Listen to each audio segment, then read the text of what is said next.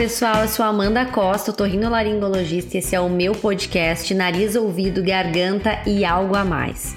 E hoje eu vou falar um pouco sobre o olfato e o Covid-19, um tema que eu relutei bastante para me dedicar e para começar a estudar, porque tudo que a gente não entende bem certinho é mais complicado.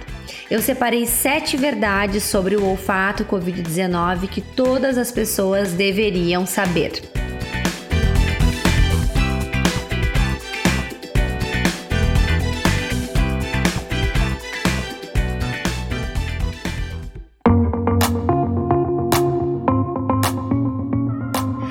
Primeiro lugar, 80% dos pacientes com Covid-19 têm alguma alteração de olfato.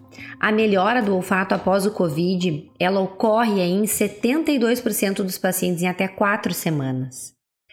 Uma em cada quatro pessoas com Covid-19 teve alguma alteração de olfato como sintoma. E muitos ficam com parosmia, que é uma alteração de percepção do olfato, que bagunça muito a sensação que a gente tem com os cheiros. E uma minoria pode ter a fantosmia, que é começar a sentir cheiros que não existem. Olha que assustador. Isso pode parecer simples ou despreocupante, mas na verdade não é. Quando eu percebi que diversos pacientes vinham até o consultório com esta queixa já no pós-Covid, com essa importante sequela de alteração de olfato e com diversos problemas na sua qualidade de vida e também na sua segurança. Alguns relatando que não sentem o cheiro da comida queimada, que perderam o prazer pelos alimentos, com perda de peso. Então, sim, o olfato ele é importante. O segundo ponto é como o COVID-19 altera o epitélio olfatório nós já entendemos que ele pode alterar em diversos mecanismos, mas de uma forma bem resumida, ele vai entrar talvez através dos receptores que nós temos no olfato, que é o ACE2, mas ele não vai diretamente ao nervo. A maior parte dos estudos atuais refere que ele vai até as células de sustentação e causa um problema nestas células, e também ele atinge as células perivasculares fazendo pequenos trombos. Ele também atua fazendo uma chuva de citocinas inflamatórias que vão atrapalhar o nosso nervo olfatório temporariamente. Esse excesso de inflamação ele pode levar à morte do neurônio. E é contra isso que a gente está lutando, contra isso que os, os otorrinos devem atender os seus pacientes. A gente deve evitar a morte do neurônio. Essa lesão vascular, ela vai fazer inflamação e microhemorragias nesse epitélio olfatório. Alguns estudos também referem que o COVID ele faz uma inflamação na fenda olfatória e lá no bulbo olfatório, ou seja, lá no sistema nervoso central. Então, o COVID ele age em vários mecanismos do olfato, não apenas na recepção, nas células receptoras do olfato. Terceiro ponto é como esse, esse paciente vai se apresentar. Inicialmente, nós acreditávamos que a anosmia, alterações de olfato, elas estavam relacionadas com quadros mais leves, o que não parece ser verdade. Que a gente acha hoje em dia é que pacientes graves, a gente tem tantas preocupações que o olfato acaba ficando para um segundo plano. Ou seja, a perda de olfato não é um marcador de caso leve. Tá? O que acontece é que em pacientes graves existem outras prioridades. Mas essa alteração, esse acometimento do epitélio olfatório, ele é súbito e intenso e associado a poucos sintomas nasais. Ele, pode vir com rinorreia, que é a secreção nasal, ele pode vir com obstrução nasal, mas geralmente são poucos sintomas nasais e altíssima prevalência dentro do Covid-19. Outro ponto legal é que ele pode vir como primeiro sintoma ou não. Também pode vir isolado ou não. Então, nós temos que ter o um maior cuidado. O que sabemos hoje é que em janeiro de 2021, todo paciente com alteração de olfato ele deve ser encarado como um paciente portador de COVID-19. Ele vai ter COVID-19? Não sei, mas ele tem que ser encarado dessa forma.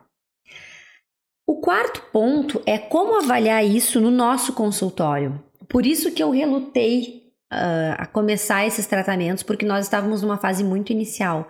Então, todo paciente com um quadro confirmado de COVID-19 ou com anosmia deve ser investigado pelo otorrino. Aqui na minha prática, eu avalio esse paciente não na fase aguda no COVID, mas sim após 7 a 10 dias que ele já tem o diagnóstico de COVID-19 confirmado. Nesse momento, eu já faço a investigação dele e já inicio o tratamento.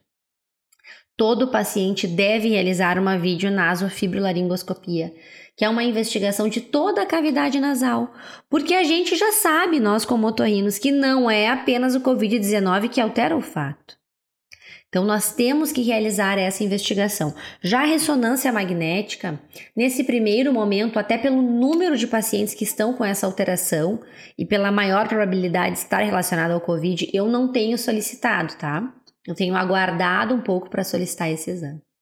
Todos os pacientes eu opto por realizar um teste objetivo do olfato. Atualmente eu uso o teste Upside para mensurar essa perda de olfato e é surpreendente porque muitos deles acreditam que tem uma perda pequena, acreditam que tem uma perda apenas para determinados odores e na verdade isso não é não é real quando nós dosamos de forma objetiva.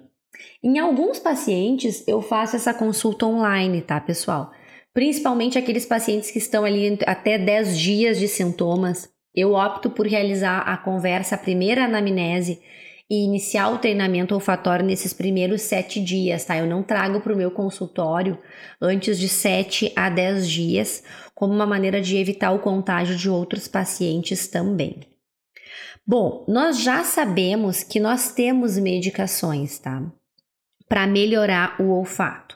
A principal medicação utilizada são as lavagens nasais com corticoide nasal, tá? Nós utilizamos isso com 240 ml de soro fisiológico e utilizamos o corticoide, que muitas vezes é utilizado aqui no Brasil para nebulizações. Então, os otorrinos que tiverem dúvidas sobre essas dosagens, me chamem no privado, ali no Instagram, que eu vou explicar um pouquinho melhor sobre isso. Mas aqui eu não vou deixar dosagem de medicações, até porque tem muito público que assiste que não é um público profissional de saúde. Então, sim, já temos comprovação dessa lavagem nasal de alto volume. O ideal seria alto volume, baixa pressão com corticoide. E também de outras medicações que ainda não temos comprovação, mas que já são utilizadas. O ômega 3, o ácido alfa-lipóico também podem ser utilizados. Quando nós falamos de treinamento olfatório, já está bem claro na literatura que para perdas virais nós temos benefício do treinamento olfatório. Nós precisamos reconectar esse córtex cerebral, essa área do olfato, e para isso nós vamos utilizar o treinamento olfatório, seja de uma forma caseira, utilizando cravo, baunilha, mel, suco de tangerina, vinagre de vinho, pasta dental de menta ou café sempre sentindo o aroma 10 segundos com concentração e parando 15 segundos. Ou nós vamos utilizar no nosso consultório, é o que eu utilizo aqui no meu consultório de uma forma mais profissional, as essências padronizadas de citronela, eucalipto, cravo e lavanda. Para o paciente realizar da mesma maneira, sentindo 10 segundos e fazendo a pausa de 15 segundos. Esses são os melhores resultados, tá? Nós sabemos que o pior prognóstico olfatório ocorre em pacientes mais idosos e que aguardaram muito tempo para iniciar esse treinamento olfatório. Então, eu já inicio de uma forma precoce o treinamento, assim como a limpeza nasal de alto volume, a utilização de corticoide nasal eu também utilizo. Um ponto legal, pessoal, que eu, que eu deixo assim, sempre em aberto para o paciente, é que a cada dia nós estamos entendendo um pouco melhor sobre esse treinamento. Então, toda semana vem novidades sobre o olfato e a gente entende um pouco mais sobre o mecanismo. Por isso que é tão fundamental nós já começarmos o tratamento. Muitos dos meus pacientes começam com parosmia ou com fantosmia, e isso é um bom sinal, é um bom sinal de regeneração nervosa, tá? Então a gente também tem que orientar isso ao paciente. O último ponto, quando eu falo de olfato, é o que esperar. Eu costumo orientar muito bem os meus pacientes de que a melhora do olfato no Covid ela é mais rápida do que nos outros vírus, mas mesmo assim ela é lenta, tá? Então nós estamos falando em meses. Muitos pacientes vão realizar treinamento olfatório, uso de medicações por mais tempo, às vezes por 3, 4, 6 meses, e nós temos casos na literatura de pacientes há 8 meses tratando o olfato e com melhora. Então, nós precisamos manter esse acompanhamento, nós precisamos fazer esse acompanhamento de uma forma segura, avisar os nossos pacientes os riscos que eles vão ter no seu dia a dia, por exemplo, na alimentação, não sentir o odor de algum alimento estragado, não sentir o cheiro do gás, então é muito importante. E eu termino dizendo que a gente ainda tem alguns avanços, tá? Por exemplo, o acesso ao teste objetivo do olfato, aos colegas que tiverem interesse, ele tem para vender no Mercado Livre ou através de importações, eu já utilizei essas duas maneiras para fazer essa compra. Nós ainda temos dificuldade para realizar o tratamento porque esse, esse corticoide que nós utilizamos para lavagem nasal de alto volume, ele tem que ser preparado, ele não é feito para esta, este fim. Então ele é preparado e muitas vezes com alto custo para o paciente.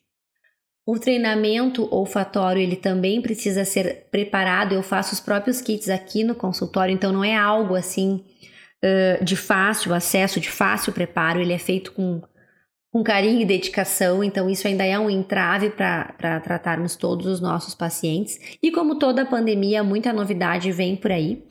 Eu deixo a mensagem que é possível realizar avaliação do olfato no nosso consultório. Nós temos que diagnosticar de forma mais objetiva.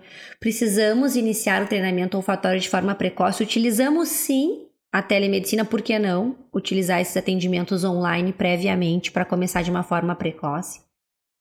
Temos benefício com algumas medicações, mas ainda não está esclarecido e nós não temos grandes estudos para isso. Eu não utilizo corticoide oral inicialmente, tá, pessoal? Não utilizo porque eu acho que ainda é muito conflitante o que a gente tem de resultado e nós podemos piorar inicialmente a doença COVID-19. E manter a mente aberta para as novas tecnologias, para as novas descobertas e para os novos avanços que o tratamento do olfato está tendo, mas iniciar sim o acompanhamento dos nossos pacientes. Esse foi o meu podcast de hoje. Deixo aberto para vocês algumas dúvidas lá no Amanda Costa Otorrino. E vamos lá, gente, que a pandemia não terminou e nós precisamos estar ao lado dos pacientes. Pessoal, então esse foi o meu podcast Nariz, Ouvido e Garganta. Vou esperar vocês lá no meu Instagram, Amanda Costa Otorrino, para mais dúvidas e para a gente conversar um pouco mais. Abração, pessoal, até o próximo podcast.